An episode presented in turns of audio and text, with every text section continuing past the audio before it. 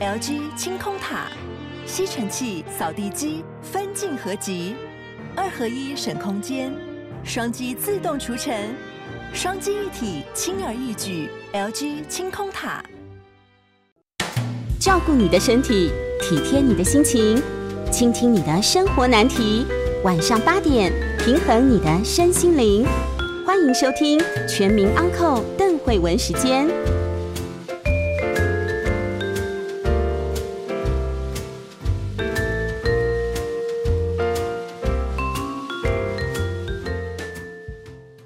大家好，这里是九八新闻台 FM 九八点一，欢迎收听邓慧文时间。今天我们来聊什么呢？我们来聊聊嗯，现代的家庭，好，然后还有现代的人在家庭里面到底还有一些什么样的心结跟课题？所以我们找到的呃是，应该说是。另外一种专家跟我我有点不一样的专家，我们是要负责去嗯进行某种心理上的理解或是呃治疗啦。如果说是治疗的话，但是呃我们今天的这位来宾，他做的是如何把这样子的东西可以呈现出来、演绎出来，然后打动人心。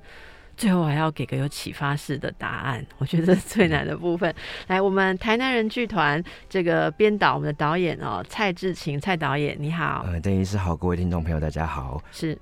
呃，今天给我们介绍的是一出明年要呃再演的戏嘛，因为已经演过一轮，一月的时候演过，二零。二零二零的一月就已经演过了哈，是。年夜饭，对，年夜饭就是一定要在那个吃年夜饭的前后，对，我们就是在过年前两个礼拜吧。就是这一个演出这样子是，那么呃，首演的时候得到很多的回响。是，本来是五月的时候要要在演再巡演这样，可是因为疫情就搁置了，延期了，就年夜饭就没有吃这样子，就 没有吃成。不不过五六月吃年夜饭可能没有那么有 feel 了哈。对，哦，那就是明年的一月跟三月，对，就是过年前跟过完年。啊，是是，所以如果你想先看戏再回去吃年夜饭的，就是一月二十二到二十四，在新北的树林艺文中心的演艺厅啊。那如果是你是要自己的饭先吃好哈，然后再去看看别人怎么吃，那就是三月十九到二十一，台南的文化中心的原声剧场啊，现在已经开始售票了哦，已经开始售票，已经开始售票。好，来，那我们先请教一下导演哦，年夜饭大家想象的就是家庭嘛？对，要跟家人相处了，对，就是那一天你不得不，好像我们不得不回家一样，就是过年那天，嗯，然后你也不可以，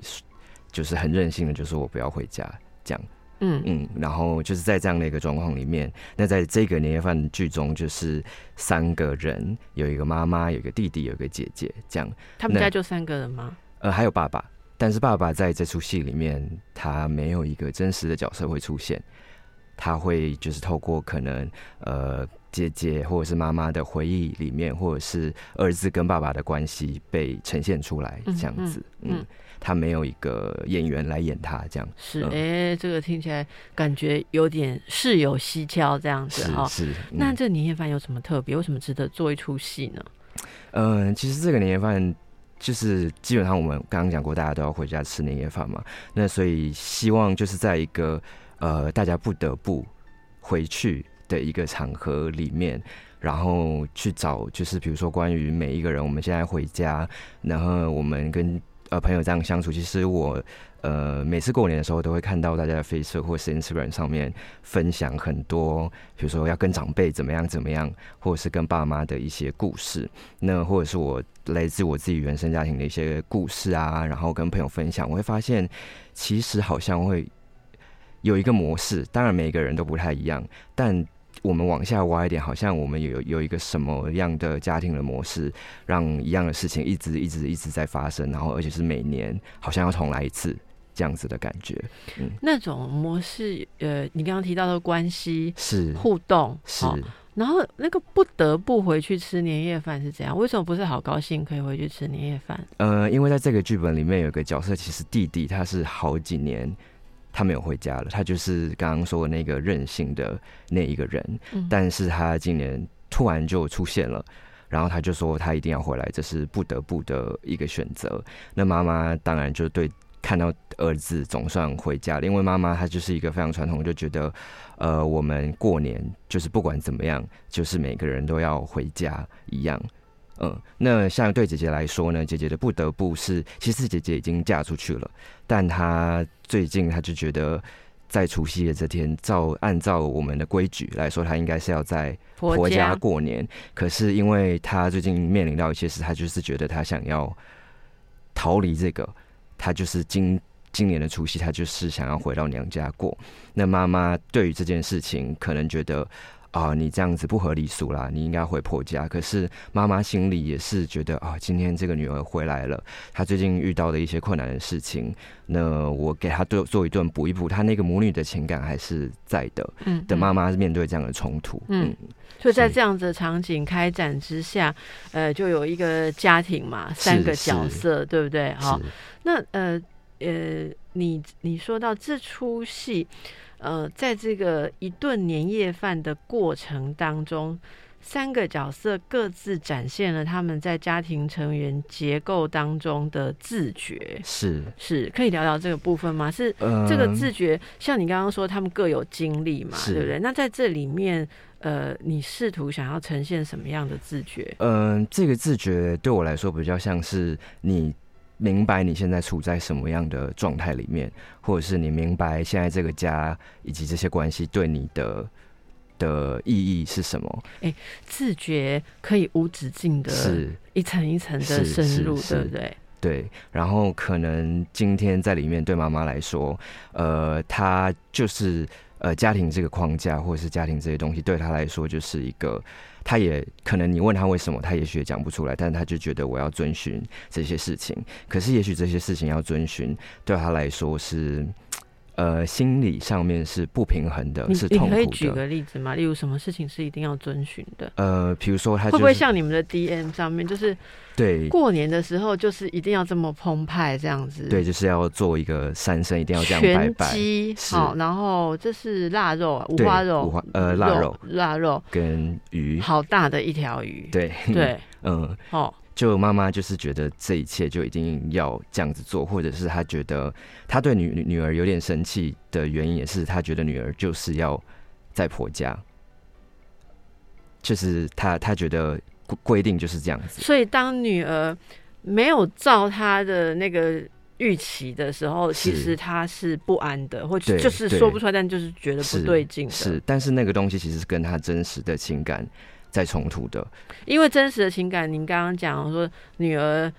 今年哎难得年夜饭我们又在一起，出嫁之后都没有吃过年夜饭，对不对？所以一方面是很高兴，可是嘴上又要一直讲那些传统，就是这样子，对不对？这样，然后他可能也会一直指责女儿说啊，你你这个东西没有做好，你那个东西没有做好，比如说像。她在婆家的时候，她就应该要对婆婆怎么样啊？或者是要对婆婆怎么样？跟我们介绍一下。呃，在这个里，在这出戏里面，姐姐她就是一个，嗯，她想要生小孩，她想要生育，但是一直一直她没有成功，所以她其实在做试管婴儿。嗯，那她就是来自于婆婆那边的压力，就是婆婆那边相对也是一个。呃，我们说比较传统的观念，就是说你一定要有一个小孩，你才会是一个完整的家人，对，完整的人，完整的家也可以。那姐姐就觉得，她就想要一个完整的东西。可是当这件事情她一直挫败，一直挫败的时候，她就回到了家。这样那刚刚说的就是对婆婆一定要怎么样，可能妈妈就会觉得婆婆也是在为你好，就是婆婆对你的那些呃压。呃，可能希望你生个孩子啊，或者是希望你做一些，呃，你遵从我们的礼数，你回到婆家来，然后你做什么菜，这些东西都是婆婆也在教你，教你怎么样当一个女人，这样子。嗯，所以就是可能妈妈也会觉得，呃，你应该要接受婆婆这些东西。就即便这一些是妈妈走过的，呃，人生，是，即便妈妈在这里面。也没有真的那么开心或喜欢，但他还是会很本能的把这个这个教诲对好给女儿，好像要把女儿教成这样，也是她作为妈妈责任的一部分。嗯，然后她也在帮她婆婆，就是说一些话，就是那也是她婆婆的责任，就是那是他们作为女人，好像就有一个共识，对，扛在身上，我就是要把这样这些东西，这套东西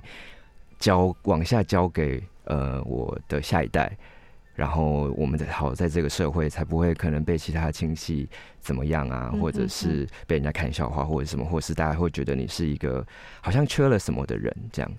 嗯。所以在这个创作的时候，您呃设定的他们的那个时代背景，是你想象的时代背景是什么时候？就是现在我们的当下。所以现在的当下，那个姐姐。还在努力生小孩，可能三四十岁这样。呃，三十几岁，三十三十出头这样。所以现在三十几岁的人还活在这样子的东西下面的很多，是不是？是，对对我来说看到的就是，虽然好像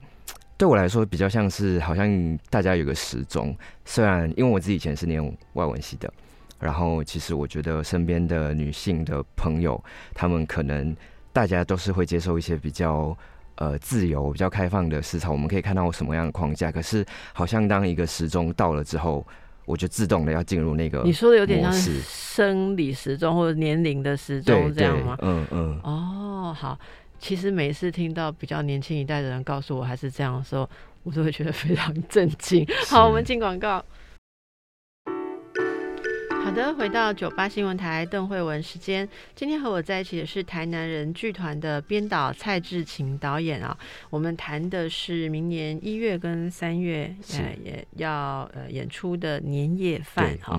刚才提到这出戏里面，就是透过一个母亲的角色啊，然后女儿女儿同时也是一个媳妇啊，然后这里也也透过他们的对话，可以想象到有一个婆婆的存在。那么上一代的女性。诶，用着他们的生命去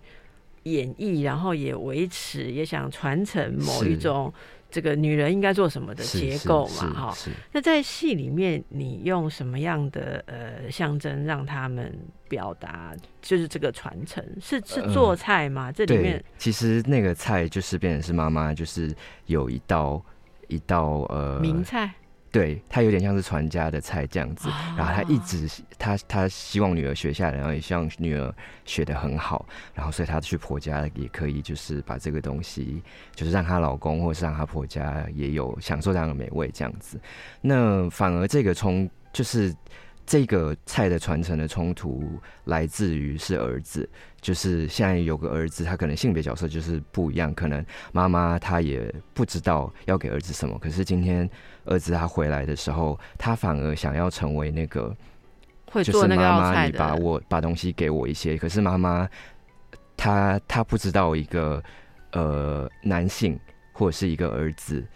要怎么样。所以他可能也觉得，他只是会觉得，哎，儿子今年是不是怪怪的，或者是什么？为什么今年突然一直想要来跟我学什么菜样？然后其实是这个儿子，他渴望也可以成为这，再回到这个家，成为这个家庭的一份子，也可以得到那个传承，得到一个嗯，可能他从爸爸那边没有得到的东西，或者是爸爸教给他的，对他来说，可能跟他的个人的身份不太不太合，这样，所以他渴望的是一个。有家的爱，但是又是可以符合他自己的个人认同啊，或者是他的生活的，嗯。那在这个戏里面，我们一方面看到那个女性，我们刚刚说你设定的时空背背景其实就是现在嘛，啊，那那呃，我们会会想象说，哎。有没有一些女性已经比较超越或脱出了这样子的结构？哈，是。那的确有很多的女性在我们周边仍然深深的陷在这个结构里面，就是那种，嗯，例如说，你刚刚提到几个点都好重要，就是，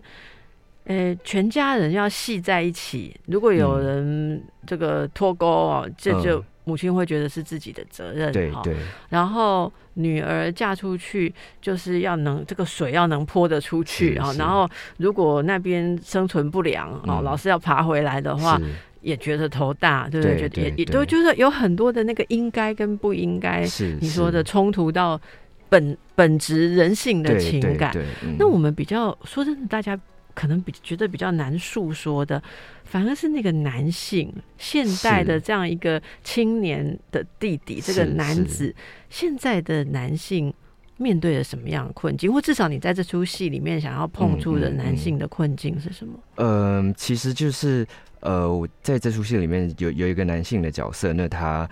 想要碰触的，就是不只是是是这个框架是框住女性的，其实男性也某种程度被框架住的，就是男性也有一个东西要去遵守或者什么，只是有可能有时候我们没有自觉的时候，就是男性确实在这个社会上还是有很多就是例子，就是男性他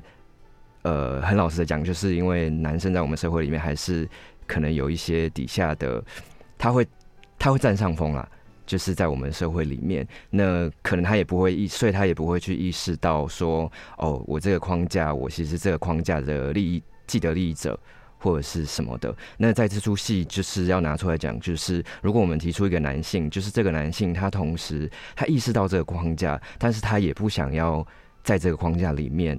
做这样子，他有没有可能成为不一样的人？我们能不能把那个框架试着描绘一下，或者不一定局限于这出戏的设定？就是依您看，像刚刚你提到的女性的很多的框架的特的的那个血肉，对不对？哈，家啦，哈，传承啦，做菜啦，吃啦，哈，女德啦，生孩子啊，这些都是很具体性。那男性的框架上是有些什么东西？我觉得。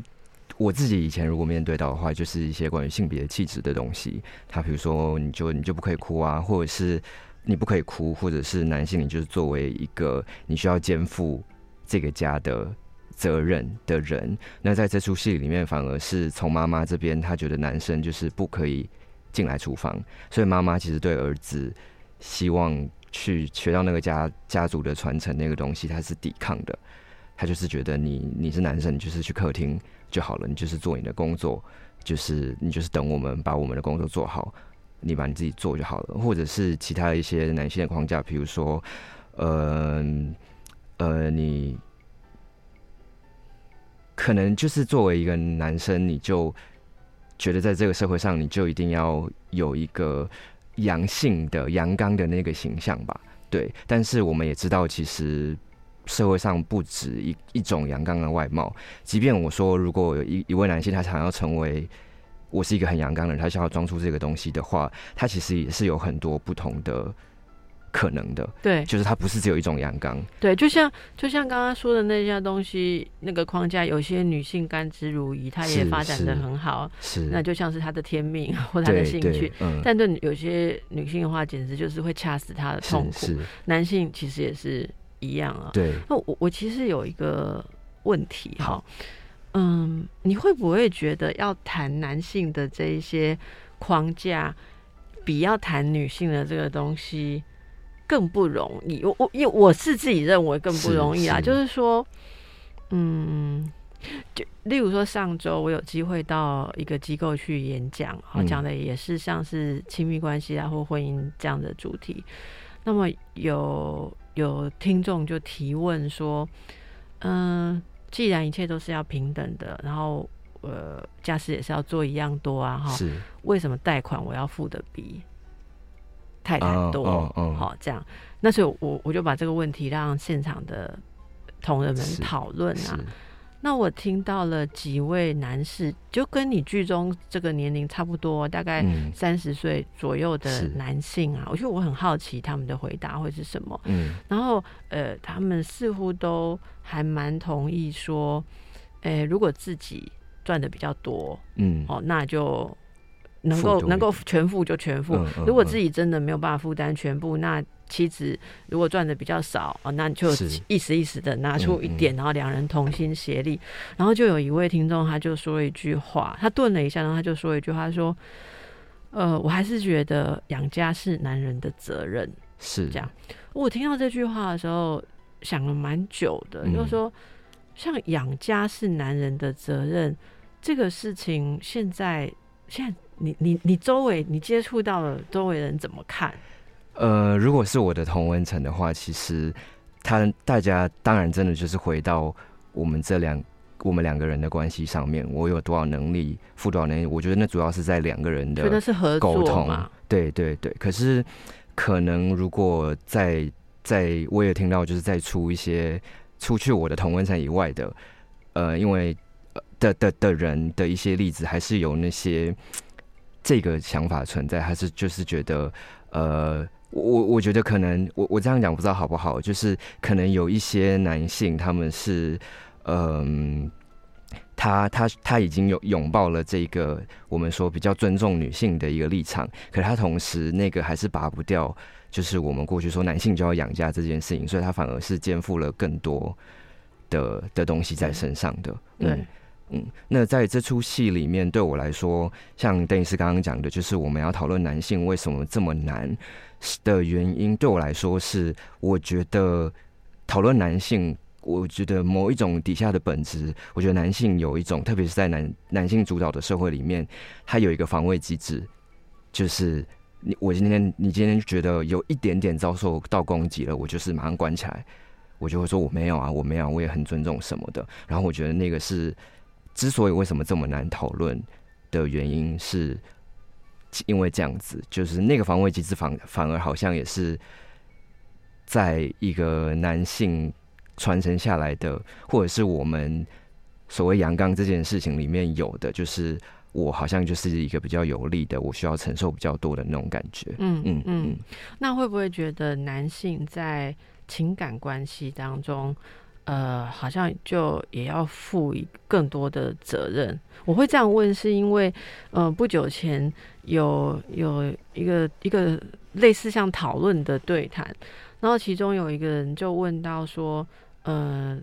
对渣男有什么看法？那是一个讨论爱情关系的场域，然后这个呃提问人就提了这个问题，是那我记得那时候在场的几位就是语坛人就不约而同的回说，那个请问渣男的定义是什么？嗯好、你你这是一个常用的词吗？是你你觉得渣男是什么？还是对你来讲没有这个词，这个词不 work？呃，我我我我觉得，如果我看到嗯，当然对我来说，我觉得那就是那个那些人双方关系的选择。可是如果比如说我今天看到呃朋友说渣男，我自己心里会理解的，就是他可能呃关系处理的不好，他可能同时有很多的关系，或者是他那如果女生这样，同时有很多的关系是渣女喽。呃，好像我觉得会有更。我现在想不到，但是更糟的那种用词，就是我觉得会有更羞辱的，啊更羞辱的。对，就是我觉得在语言上面还是有这种不太平等的，就是可能就是如果你跟一些男性谈渣男，跟女生如果同时有不同的跟不同的男性有什么关系，我觉得我们在描绘女性的时候，好像语言会比较重，或者是好像会觉得她比男性同时有多段关系更不合时宜。那这样子那在在那个感情的对应上啊，假设说两个人谈恋爱，哪一边负有比较多的道德责任？我觉得都是我自己本人，就是是双方，我我觉得就是那个沟通，但对，所以你你你是用一种呃两个人是平等对应，嘛？就是不管他的性别。我我们那一天就是，然后那个提问的人就说了，他说，嗯，渣男大概就是指呃让人家以为要认真交往，让人家以为是认真交往，但是却后来却不负责任的是的人嗯这样。嗯然后我们就很好奇的问说：“那请问在交往当中的时候，男人如果不算渣男的话，男人是就有负有，例如说有始有终的这样子的责任是吗？哈、嗯那好像又不能这样说，对不对？对啊对啊因为如果嗯交往之后觉得不合适要分开，嗯，那也不一定就是渣男嘛。是，所以他有一种就是怎么样的男性，就是怎么样的男性是让人觉得规规矩矩，然后 OK 的，嗯嗯然后怎么嗯。样的男性就是让觉得说好像是滥用他作为男性的好处，然后来嗯。来剥削女性嘛，哈、所以在这样子的。呃，种种的对应之下，我们还是可以看到男性跟女性的确是还有他性别特殊的是规就是范跟框架。嗯嗯，那我觉得就是比如说在我我呃，在这个戏里面，就是其实我们都知道那个规范跟框架，但嗯是其实每个人的诠释不是一样的。每个人的诠释不一样。好对然后我们先让大家休息一下，好好？这里是邓慧文时间，和我在一起的是台南剧团的编导蔡志勤啊，志勤导演。是，哎，我们我们可以预期《年夜饭》这一出戏，大家会在里面看到很多你有共鸣的事情，因为它就是是一个很台湾文化对哈。，嗯然后呃，过年的时候，这种把一家人的张力拉到最极致的时候，里面会有上一代的呃男性、女性、父亲、母亲的角色，是然后现在这个中生代的呃一个女人结了婚之后，姐姐的角色，是，然后这个曾经。不回家哈，嗯到底他在外面在摸索什么、探索什么？他是现在一回到家要找什么？光是这个角色设定，应该每个人都可以找到自己的一是块就是了。其实，在那时候，在观众，比如说我会偷看观众的一些反应啦，嗯然后可能就是会有观众在不同的点哭，然后可能就会大大概的可以摸索出，也许那个观众他正在经历什么样的事情，或是什么样的认同的困境等等的。嗯，嗯那这个我我想问一下，你们这边有有一个文宣是这样写的，就是呃一炉三生五盘菜，幽灵作祟的围炉餐桌。为什么说是幽灵作祟？呃，他家闹鬼，对，但是闹的那个鬼 心里的鬼。或或许或是那个鬼是什么？其实如果从一开，其实从戏一开始，呃，他们就会称呼他们的爸爸叫老鬼，就是妈妈就会说那个老鬼怎么样不回家。其实里面的语言就是讲他们不停的在趁爸爸不在家的时候，不停的在讲爸爸怎么样怎么样，爸爸拼，比如说它里面有一些家暴，或者是有一些对儿子可能他没有所谓就家庭的失能啦，他并没有尽到所谓呃妈妈会觉得他没有尽到作为父亲该有的那个样子，或是作为丈夫该有的样子，嗯。所以每一个人都称呼爸爸叫老鬼老鬼这样子，嗯。所以他好像是一个，其实在这场晚餐里面，爸爸都没有出现，可是其实爸爸他非常的像是闹鬼一样的。一直站在就是那边，haunted，你的意思就是说，好像他的那个存在感却是那么的强烈。是，它其实就像我们生活一样，就是有时候我们会觉得啊，我可以打破什么样的框架，或者是我可以去想要做，我想要做自己，我想要找到自己的认同。可是逃不开那个阴影。对那个东西，它就会在你的不管你在摸索，或者是你在寻找自己的认同的时候，它就是一直在那边。即便你想要去忽略它，它可能还是会存在那边跟你说啊，应该这样比较好，或者是是这样子才是对的。是，就是我们明明知道那个东西它不是自然，它可以被打破的，可是它就好像在心里的鬼，或者是在你认同过程，它会一直抓着你的那个东西。OK、嗯 OK，在就在这个晚餐上面呈现出来这样嗯子。你后面说这一家人究竟是人还是待宰的鸡？嗯，就是对我来说，呃，刚刚讲那些家庭关系，如果回到底，我们来看每一个角色他的他对自己的认同，跟自己在这个社会以及这个家庭里面来的角色，他其实是每个人对我来说啦，人他就是我我觉得身份是分裂的，就是我有很多的冲突，比如说像刚刚讲的妈妈，就是她到底应该要。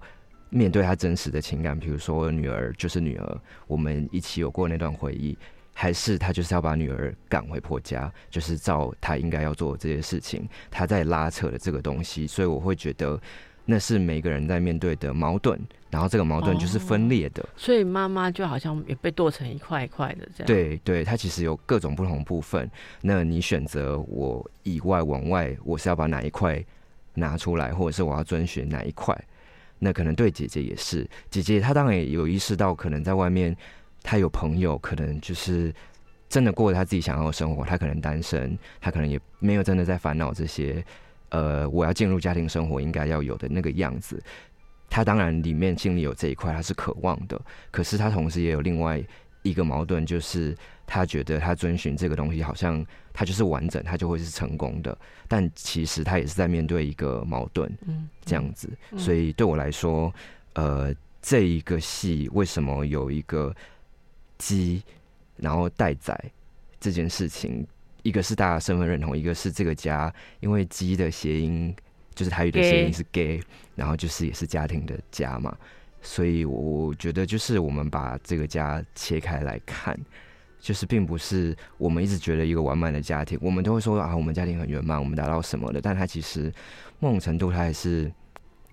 因为每个人都有不同的成分。哎，那我问你啊，我们去人家婚礼的时候，就是都会有一道鸡嘛？吃婚婚礼喜宴的时候，一定有一道鸡，因为要说是 key gay 嘛。嗯嗯。然后那个鸡上来的时候就要敬酒嘛。对。新新郎新娘就要敬酒，对不对？所以大家都没有觉得说，呃。把这个象征着他们家的东西被宾客这样撕裂，然后切割，然后一口一口的被 分食，这样子对他们家不吉祥。就我们文化不会这样想，对不对？对。但这个就是反正我我想要放在剧场里面的隐喻，就是其实但我们在日常生活中不会想，可是我觉得剧场是一个我们把所有的时刻都放大的时候，我就会看到那只鸡，然后它在台上会怎么样。然后，比如说他被怎么样被料理，那这样被料理的那个过程的时候，你可能就会跟呃剧情有一些贴合，所以用这样的方式来来让观众就意识到，哦，原来它是象征着这个意涵的。嗯，我我对你这个象征的遗憾感到很有兴趣，是因为呃，如果照这样说下去的话，我为什么会说喜宴的时候这个家这个鸡是要被吃掉或被切块的？嗯，如果。你要进入一个家庭关系里面，例如一个婚姻的组成，或者说有孩子有新角色。事实上，我我们的自我是需要呃，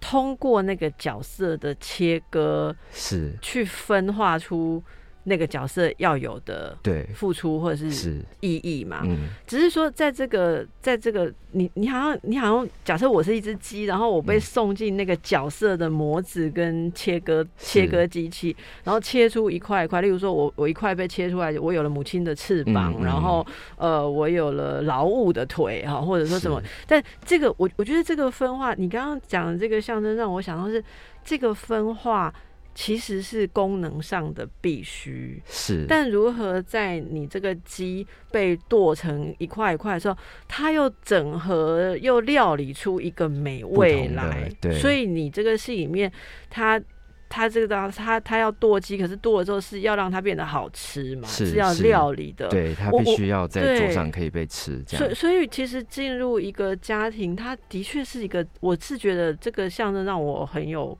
感痛的地方是你真的是需要进去呀，然后被切的一块一块，可是最后你还要用一种方法把它统整起来，让它是一道料理，而不是这鸡的碎片跟尸块，是。是不是？对，就是我我自己会一直举一个例子啊，反正比如说我今天。跟谁谁谁结婚，并不会在谁宣誓你们成为夫妻，或者说我们登记之后就从天飞来一辆一条绳子把我们两个绑住，然后你没有怎么样就会天打雷劈，没有嘛？这都是我们自己对我来说是语言啦，就是可能我今天就会我自己，可能我跟谁结婚了，我就会觉得哦，我每天一早起来可能看到镜子，我就跟人说，我现在是一个老公了，我要做什么事情？我每天每天好像在重组我自己，在说服我自己。对，那个重组。跟打破、重组跟打破是不断循回。是，用我们比较古典的比喻，就是捏一个你，塑一个我，然后再将咱两个一起打破，然后重新和。你一定不知道我在讲什么，因为你还没出生 啊。总而言之，那是一首歌，然后他说的是这样的一个关系，就是嗯。你有一个你嘛，我有一个我嘛。那如果其实是要一个共主一个关系的时候，那个自我是必须被打破，嗯，然后再和在一起。是，但是最后还是要再塑出一个有意义的完整的自我。对对，还是还是要有一个重塑。但是那个打破跟重塑，打破跟重塑是一直要经历的。是是。好，那这么说起来，如果你要呈现这项这些隐喻的话，电影可能很容易嘛。对。那剧场上你做了什么手法？剧场我们就，因为我觉得剧场跟电影不一样的，就是电影是它可以拍了，它就定了，但是剧场就是我们时间是，就我们现在一一般人的理解，不是科学家的理解，时间是不可逆的。对对，就是我们在那，比如说我今天在剧场上面，我可以卡掉，我说我要重讲一次这个故事，我要再讲。可是我如果我在剧场现场煮菜的话，你不可以，不可能让我已经煎好的鱼再让它。回去变成生的，不行，对，所以就是有点像是用这样的对比来讲说，就是我们可以一直重塑的自己，可是那个重塑的过程，它是它也是间的单向的，它也是不可逆的，对，就是我们经历过的事情，不管是它变成了记忆，深刻的，或者是我忘记了它，不管你觉得你今天要重新做自己几次，你每一次它都是属于你现在发现的那个自己的一个部分。它不是我可以像游戏一样就砍掉，我可以重新再用一样的步骤再做出一样的东西，这样子。对，所以其实，在那时候我们会在剧场真的烹煮东西。那其实的比喻也是这样，就是可以去看这出戏也会学到某种料理嘛。例如说那道家传菜怎么做，这样我就会很有兴趣去。嗯，会可可能这样子，然后可能在剧场你就会闻到真的他们在台上炒菜啊，，所以真的他有在教那那个儿子做那道家传菜吗？呃，最后有，但是一开始他是抗拒，他就觉得男生为什么要煮菜好这样子，嗯所以你也很抗拒回答我，到底看完这出戏会不会学到那道菜？没有啦，我是开玩笑。好，我们休息一下。好的，这里是邓慧文时间。今天我们和这个蔡志勤导演啊，台南人剧团从《年夜饭》这出戏，其实我觉得聊到了很多现代人还背在身上、背在心里的一些家庭性别角色啊，嗯。或者不一定是性别，就是你作为一个人的那样子的框架。嗯。在戏里面有很多呃剧场的技巧，让大家可以用呃透过透过象征，甚至我想透过听觉、视觉，搞不好还有嗅觉是啊，嗯。就差没有味觉了哈，没有。呃，其实我们本来想要邀请观众最后上来一起吃饭，吃但是可能会怕一些保险问题或者什么啦，嗯就我没有办法确保，就是说每个人的饮食习惯会不会遇到怎么样可以的食物，可以怎么样考虑每一位发一个鸡腿便当，没有啦，对对。如果你有那个那个传承，所以这里面做菜来作为家的。呃，家的连接跟家的传承，它又有喂养，其实又带有很多的记忆哦。这嗯吃进嗯妈妈煮的这个东西，我想每是个人都会很有感觉对哈。嗯。那这个在演出上是不是一个对演员很大的考验呢？一边你说要料理，，对，其实我们在排练的时候，很多时候，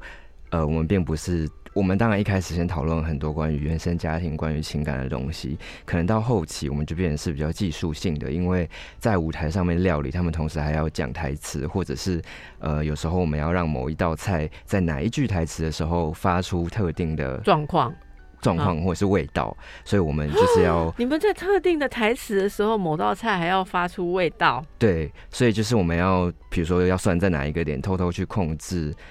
电磁炉的火，这样子。然后我们就在剧场，呃，我们在排练场的时候都在试这件事情，或者是你你可以举举个例子，例如说在什么样的点，然后要闻到什么味道？比如说在姐姐可能讲完什么样的台词的时候，我们就要闻到蛋焦掉的味道。所以我们在姐姐讲到她做试管又搞砸的时候，就让蛋焦掉，，对，然后象就是征她的卵对，嗯，砸了。对，所以我们就是在我们现在每一次是真的是这样吗？。对好，那那个蛋就要在那个地方要烧焦。对，然后会会有那个，因为我们会可能会有一些收音，所以你可能会听到一些啪啪啪的声音这样子。所以就是我们在排练场后来这出戏位置要买前面一点嘛，呃才能有这个无感的体验。可能会闻到，但但因为剧场就是个封闭空间，所以我们那时候其实整个剧场都闻得到。不过我想请教你一个，我我觉得我今天有点来是来找茬的吗？你知道剧场应该也有那个防火的那个，，对，所以你如果烟太大，万一警铃大作怎么办？呃，我们本来是